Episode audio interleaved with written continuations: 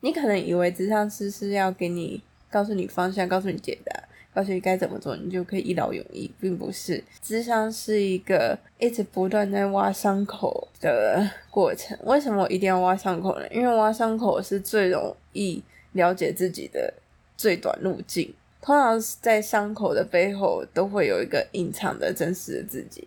内心的外面已经有很多的防御机制，就是因为这些创伤，把这些创伤掰开之后，才能看到内心深处你真正想要的东西。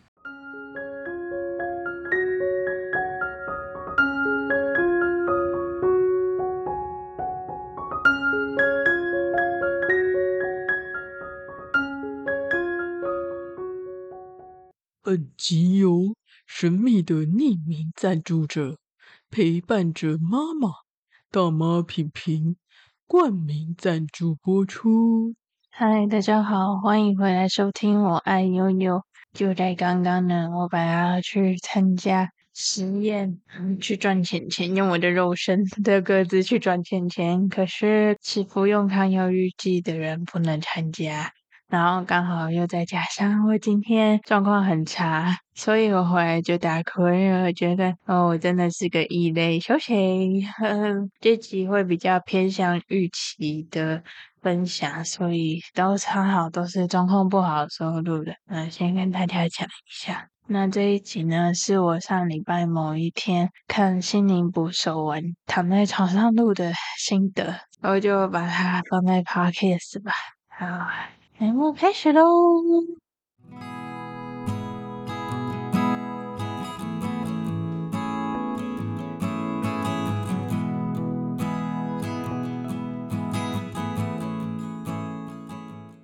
嗨，大家好！昨天在滑限时动态的时候，其实我没有，我我朋友不多，朋友不多，所以看限时动态也不多，然后就滑到了。呃，某个帅哥朋友叫阿汉好了，先叫阿汉。阿汉的现实动态有转发一个心灵捕手的片段。那因为我的英文程度没有很好，所以我不知道他在讲什么。但我看那个画质跟那个演员，我就马上认出来是心灵捕手。其实我一直一直都很想要看这部电影，在那时候 Netflix 还有还有在架上的时候，我有加入我的片单。可是，就正当我要去搜寻看他的时候，他居然不在了。然后今天早上，因为四五点的阳光又把我亮醒，然后我想说算了，早上再看一下好了。在网络上找了盗版的，因为看不下去，要么就是残体字，要么就是呃画质很糟糕，然后网络不好，我就看不下去。可是不知道为什么，就有一个声音就觉得。好像它很值得看，我一定要把它看完。于是我就去在网络上找了一个有正版的，租了这部片，一租不得了。我好喜欢这部片，虽然早就知道它已经得过很多奖，可能很多人都已经推荐过了，听这个人一定都听过相关的影评。但我想在这里分享一下我的观后感。自己会爆雷，所以怕爆雷就不要听吧。呃，心灵捕手是在讲一个非常有天赋、聪明绝顶的小孩，他在 MIT 麻省理工学院当工友打扫打工，可是他却很轻易的解出教授解不出的数学题。那教授就发觉这位工友，他觉得他非常厉害。呃，但这位麦克戴蒙饰演的年轻小伙子很爱闯祸，每天跟朋友、废物朋友们耍废什么的，就几乎就是很糜烂的过生活。然后教授就去看守所把他保释出来，当他监护人说：“我可以把你放出来，但给我一个条件，就是我叫你来的时候你就要来，你每周都要看一次心理医生。”因为可能教授知道他有一些创伤，所以才导致他现在的行为比较疯狂、比较叛逆。那一开始就已经吓走了五位咨商师。哦，那在咨商过程中，他就找到了主角这一位，对，然后就开启他们疗愈之旅。呃，因为我自己有在做心理咨商相关的，那在主角麦克戴蒙跟那个罗宾他们之间的对白，其实在智商那一段我非常有感。我在智商师在谈论我非常核心的问题，就是我原生家庭。我的爸爸妈妈家暴，常年家暴跟虐待的那个时候，我第一次被戳到的时候，或者是智商是不小心言论比较偏颇，长期精神霸凌和妈妈的时候，我都会开启战将讨讨好的模式，就是所谓的 CF 模式。当人面临了困难的时候，通常都会开启战，战就是马上跟他 final，就是跟他战斗。哎，说的比他更难听的话，僵就是僵住。可能当下你不知道怎么做，你只能待在那，然后继续被打，继续受欺辱，或者是性侵害。也有很多受害者当下也是这样。逃就是逃跑，就是试图想要离开加害者。第四个 F 就是讨好，有一些。受性侵害的被害者，可能当下为了要保护自己的性命，会选择讨好加害者。这就是为什么现在那么多人 Me Too 出来之后，很多人就说：“你为什么当下不逃？你为什么当下不大叫？你为什么你当下还屈服，还帮加害者做一些不想做的事？”这就是所谓的 4F 理论。那我会知道，是因为我忧郁症的治疗期间。接触了很多心理学，那我在这部片看到，那特别让我有感触的是，每次当罗宾饰演的心理师问到主角“你害怕什么？你想要什么？”就是切中他的要害，要他去直视他的内心的时候，他都会开启这个心理防卫机制的机制。我看得很有感，因为感觉就在看以前的我啊。就在看急性期发作时候的我，唉，不瞒你们说，心理智商真的是一个很痛苦的事情，不是人人都可以做的。但我自认为自己有自虐倾向，所以我做了大概六年之久。唉，自我察觉是一个非常困难的事情，因为要发掘真实的自我，需要透过很多屏障，那些屏障可能是你曾经受害过的。产生了一些自卑感与恐惧，像主角长期被养父家暴，我很有感觉，因为我有类似经验。我的智商师也有跟罗宾说一样的话，就是 听着这不是你的错，然后就重复很多次。我一直到现在都觉得自己很烂，不敢考驾照。不敢骑机车，不敢再去面试的时候表现太好，就是因为我觉得自己很烂。我就算，全科考一百又怎么样？还是会被冷嘲热讽啊！嗯，还是会被抛弃跟遗弃。哎，哎，唯一能保护我的外婆也已经很早就走了，很早就没办法保护我了。我就只能跟主角一样，只是他跟我的方法不一样。他是过着很糜烂的酒鬼鬼混生活，而我是我是假装很认真，但其实我认真没有是表演，我没有很喜欢念书。我觉得比较喜欢操作跟艺术类，但好像都没有人支持我。就连录个 podcast 都要偷偷摸摸，都要封锁家人，我才敢做。啊，我也不敢放 YT，因为 YT 会增加曝光率，我没办法封锁的。万一被发现我在拿过去来卖惨敛财，那 我不就死定了？啊！我不觉得我在卖惨点菜，我在分享，只不过我有点可悲是，我需要钱，对，不然我他妈的就不用开开盈利了，唉，好累哦。所以我看了这部片，觉得在智商的过程中非常有感触。每我觉得从不同的角色，借由他们的相遇跟冲突，都互相疗愈。像是很看好麦克戴蒙那个教授，他其实心里有一个很严重的自卑，他以前表现就没有像罗宾那么好，所以他就很努力的念书，好不容易才得到了现今的成就。然后他不是天生就很擅长数学，他是努力型的，他跟我一样。不，我跟他不一样，我不想当努力型的人，努力型的人很可悲，就是一直在努力自己不该努力的事才要努力。我想当就是天生就适合做那一行的那一种人，所以我觉得他的教授很像我爸，就是妈的标准亚洲父母，只要人家。职业比他低，他就所谓的位阶低的，他就会瞧不起别人，就会骂人家 failure、emotional damage 这样。但是我觉得他有一个很深层自卑，就是他现在的成就必须要靠非常多的努力才得到。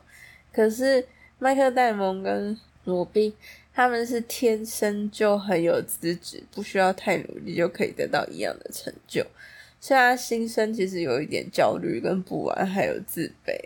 他把自自卑的自己过去面临的自己投射在那颗戴蒙身上，他觉得他是一个很棒的小孩，他应该要受到提拔。呃，他应该虽然心生嫉妒，但他应该要呃走他觉得 CP 值最高的路。我觉得他超像我爸，我爸。从小就看得出来，我妹是我们三个里面智商偏高的小孩。他就希望他可以考上什么电机系、资工系那种薪水很高的小孩。可是我妹妹就偏偏不没兴趣啊，她比较对食品有兴趣。然后我爸只有看到那个小孩没有照他想走的方向走，他就会把他贴一个失败者的标签。这点跟我爸一模一样。我爸也是属于努力型的公务人员，他当年高考非常难考，虽然现在也是啊，但他当年能够考大学，也是前百分之三十人才做到了，已经非常厉害。所以看到他教授，我就想到我爸，唉，能够我爸会一直逼我们三个小孩念书，但相对另外一个角色就是他室友罗宾。那咨商师就会很不赞同他这样去逼迫小孩，因为这样越逼迫，那小孩就会战将逃越严重。他呃，他比较鼓励是小孩主动想要做什么，他就会自然的发展的很成功。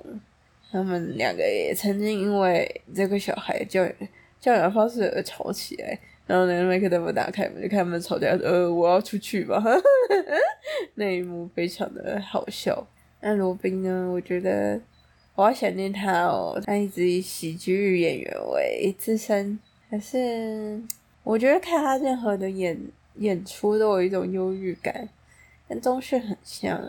嗯，好压抑的一个演员。其实他也透过主角也去疗愈了过去的自己吧，因为他们有相同的遭遇。所以这个智商师才会这么懂得要怎么去陪这个小孩走过探索自我的过程。智商不是一个给解答的地方，而是一个陪伴的旅程。就是你可能以为智商师是要给你告诉你方向，告诉你解答，告诉你该怎么做，你就可以一劳永逸，并不是。咨商是一个一直不断在挖伤口的过程。为什么我一定要挖伤口呢？因为挖伤口是最容易了解自己的。最短路径，通常在伤口的背后都会有一个隐藏的真实的自己。你需要去咨商，就代表其实你内心的外面已经有很多的防御机制。那为什么防御机制？就是因为这些创伤，把这些创伤掰开之后，才能看到内心深处你真正想要的东西。像是我讨厌理工科，但我可能透过蛮力比较，透过蛮力训练我。对理工的理解比较好，但我其实没有很喜欢理工科，因为我从小到大就是被逼迫理工要考好。我家人都是三类组、二类组的，我自己也理所当然觉得自己应该要走三类，就但也念的四不像。我在 K 书的时候常常在偷听广播，因为我很其实我最有兴趣的是大传系。我非常喜欢听广播，这也造就了为什么我那么喜欢开 podcast。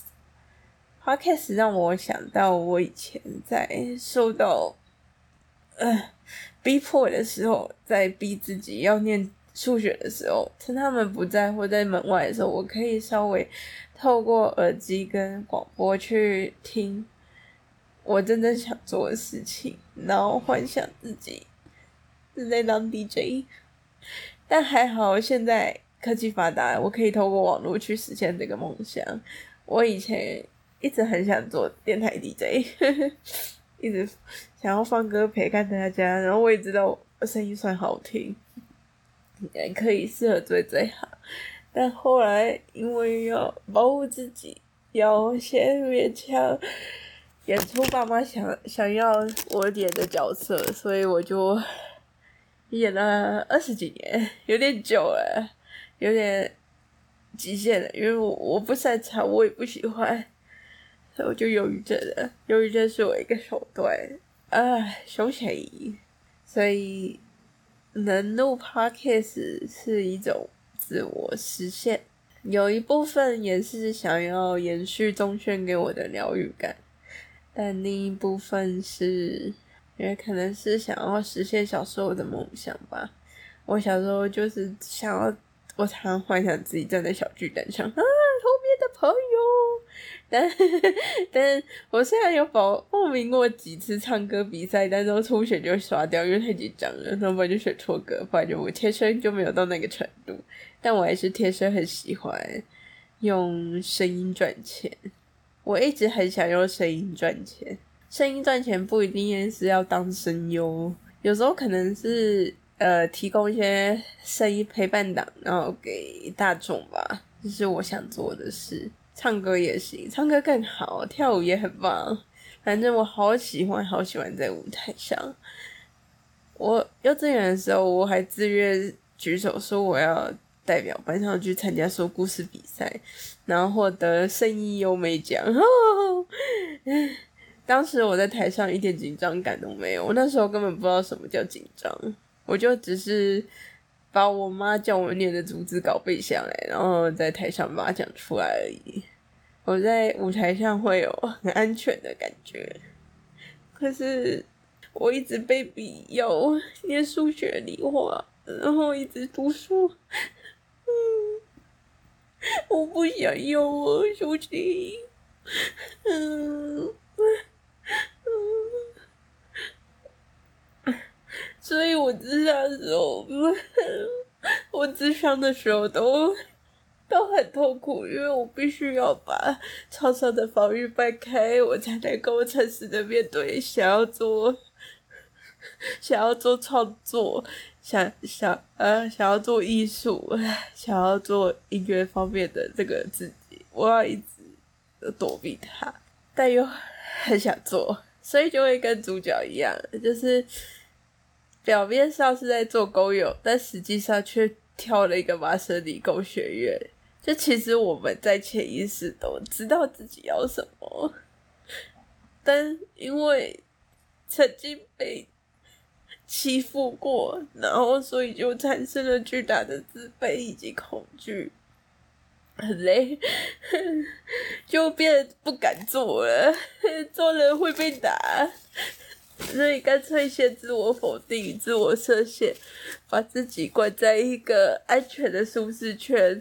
我以前安全的舒适圈是我的书桌，但是其实在那里我没有很喜欢，而我喜欢是偷听耳机，但是我还是有线耳机，我就会呃去转到那个 Hit FM 流行音乐网，然后每周那时候娃娃还没有很红。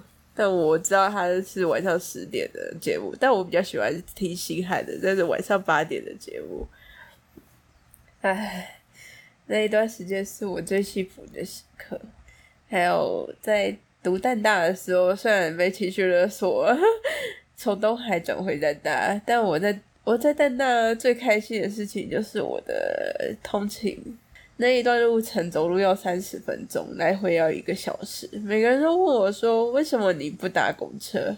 我都说我不想转车，但实际上是因为走路的时候可以听音乐，我又可以戴起耳机去享受我真正喜欢做的事，所以其实我每天都很期待那个走路的三十分钟，原来那个三十分钟我才可以做真实的自己，可以享受真实自己喜欢的东西。直到现在，我还在为忧郁症而苦恼，因为我老是被抓去做我不想做的事，所以我就忧郁了。那这也算大家讨的一种吧。我讨好讨好的有点累，休息。对我而言，我的心情捕手是我的忧郁症，治疗只是一个手段，也是啦，治疗是很重要。但其实真正拯救的一直都是我自己，这我非常知道。在我要做出自杀行为的时候，我知道要打电话给男朋友，这也是因为我想救我自己，我不想死。妈的，为什么我要为了我妈而死？我也不想变成爸妈的工具，每天都讨好他们的期待。我觉得很累了，哦，我也不想在家里当女仆，我想要在自己在外面找自己喜欢的事，我自然就会可以做到一百分，我自然就可以赚钱了。忧郁症的 podcast 有一个缺点，就是流量不高，因为普遍的人还是会 hiding，就是还是会躲避这方面的资讯。除非有一个很有名的艺人死掉，才会稍微去说啊，不要跟我们想说想太多。但我开忧郁症 podcast，除了分享治疗治疗的过程，但其实我更多想要分享的是，我要怎么，我是怎么从乖乖牌学生找回自己。嘿嘿，我一点都不乖，我我没有很喜欢念书。哎，有时候念书只是一个习惯而已。念书真的超无聊的，都是在找一致的答案。哎，真的好无聊。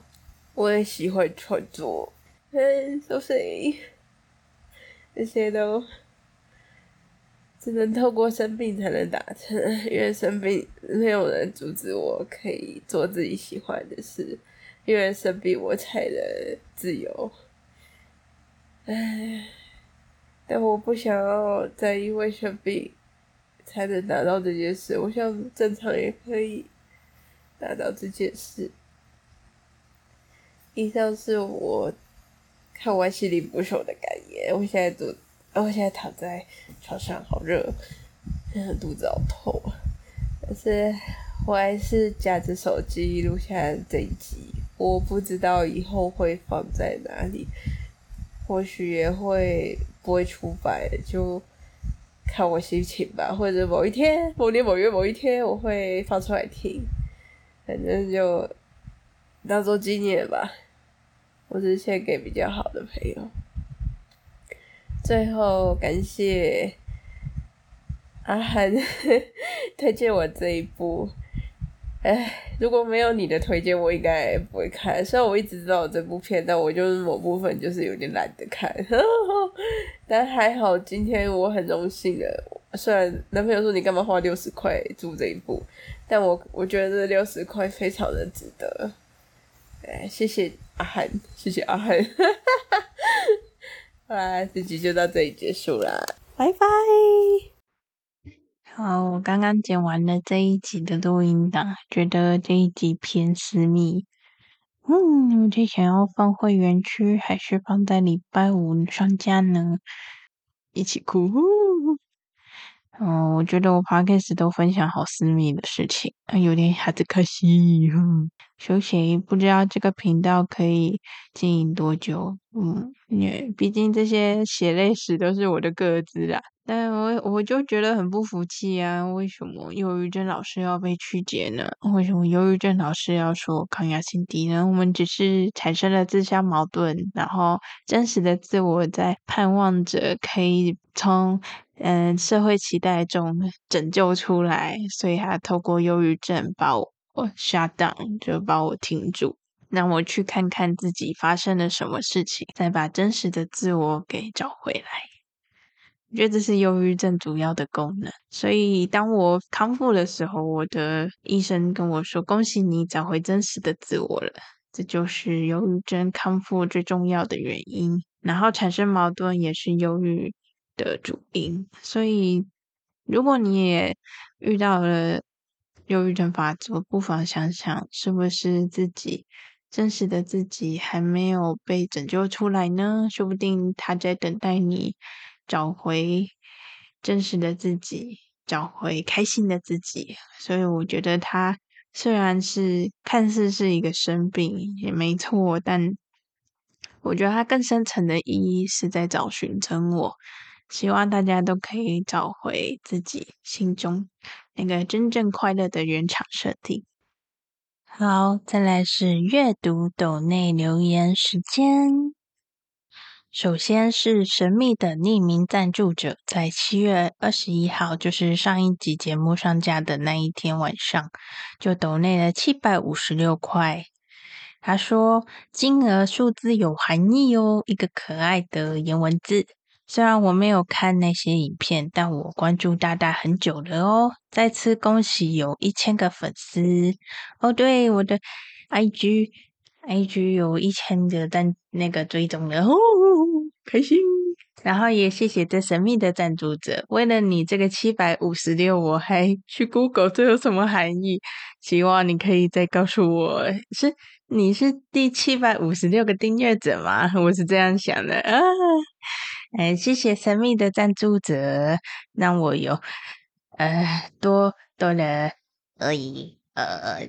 多了多了四分之一次的智商、智商、智商费用，谢谢你。好，下面一位是陪伴者妈妈，她在七月二十二号抖内了一千一百块哦，谢谢陪伴者妈妈。他说：“亲爱的悠悠，这是第二次赞助了。虽然不知道忧郁症这个病到底会不会痊愈，或是希望自己能够越来越控制预期来临时的能力，但这个赞助希望你可以把钱领出来，持续有做下去的动力。我陪伴我生病的女儿四年了，也希望你爽朗的笑声和哭哭的片段陪伴着需要的人哦。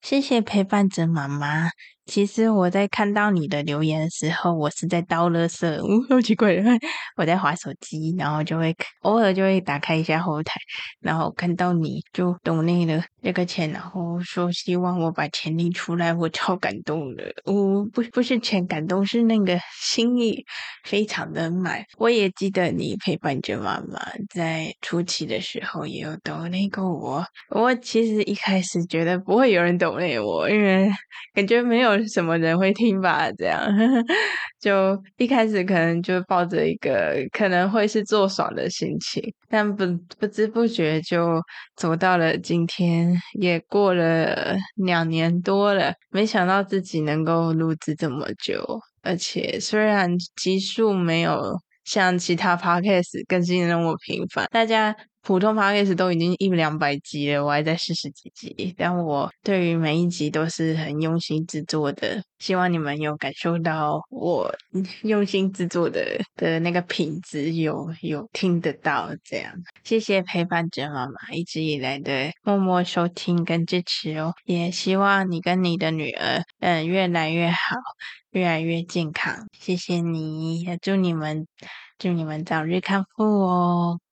好，再来是每次我集数出来，一定会固定抖内，每集都抖内的大妈萍萍。大妈萍萍在七月二十五号抖内的三百块，还说：“悠悠跟小虫的聊天实在是太好笑了，喜欢这样至情至性的悠悠。”哦，谢谢，谢谢你的 分享的好电影以及好慢的蛋饼。哦，哎呀，我就比较计较嘛。嗯，谢谢你还记得蛋比的部分。我我还有点害怕，就说如果太欢乐了，会不会有些 听众不喜欢啊？其实每个面向都是我啊。哦，我跟小虫的 feat 其实我自己蛮喜欢的，因为可以让大家看到不同面向的忧郁症患者，然后也可以告诉大家说，其实忧郁症患者并不是刻板印象上就是只有忧郁的那一面，其实也有开心的一面。其实任何的人都有可能会得忧郁症，那也是一个需要警惕的一个很普遍的疾病。我希望大家能够越来越平常心的对待跟治疗这个疾病，而不是永远就是等到有新闻自杀新闻才会说，哦，我们要注重忧郁症，要关注身边的人。但过了时间之后，又会开始无意识的攻击别人，说你想太多了。这样，就希望能够做到这一点。谢谢大妈平平，每一集几乎都会给我支持，你的留言跟抖内我都收到哦，谢谢你，非常谢谢，真的。还有 X Man，谢谢你们，谢谢。如果喜欢我的节目，想要继续听我更新，毕竟我是冒着风险经营这个节目的。我虽然粉专可以封锁我认识的人，但 Podcast 是公开的，所以我真的很不想让认识的某些人听到。但如果你真的听到，你也拜托你也假装不知道，下次遇到我的时候，对，嗯，不知道能够做多久，但我很确定是我正在做对的事情，因为很多发作的病患都会跟我 feedback 说，我的节目有陪伴他度过。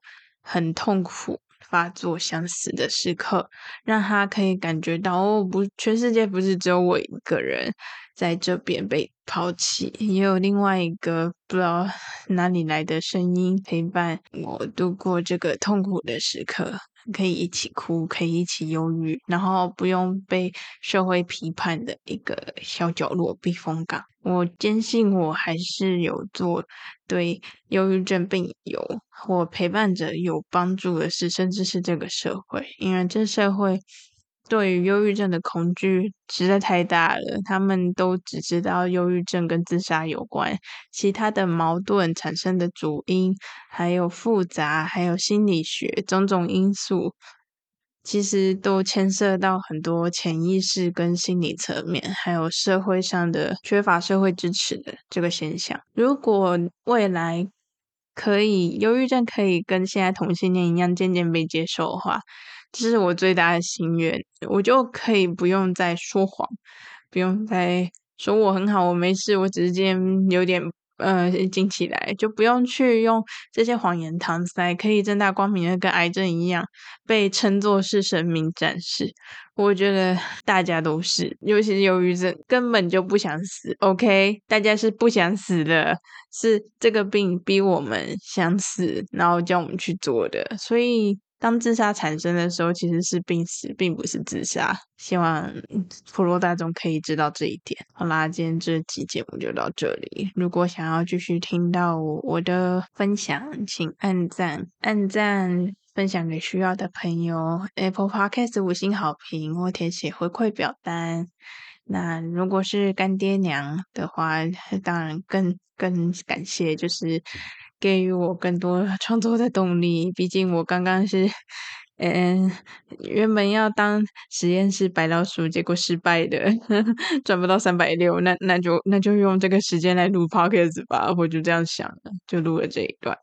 好啦，期待大家下次见，大家要平安健康哦。这个夏天真的是发病期的高峰，大家一定要活着就好了，呼吸就好了，其他不要想了啦。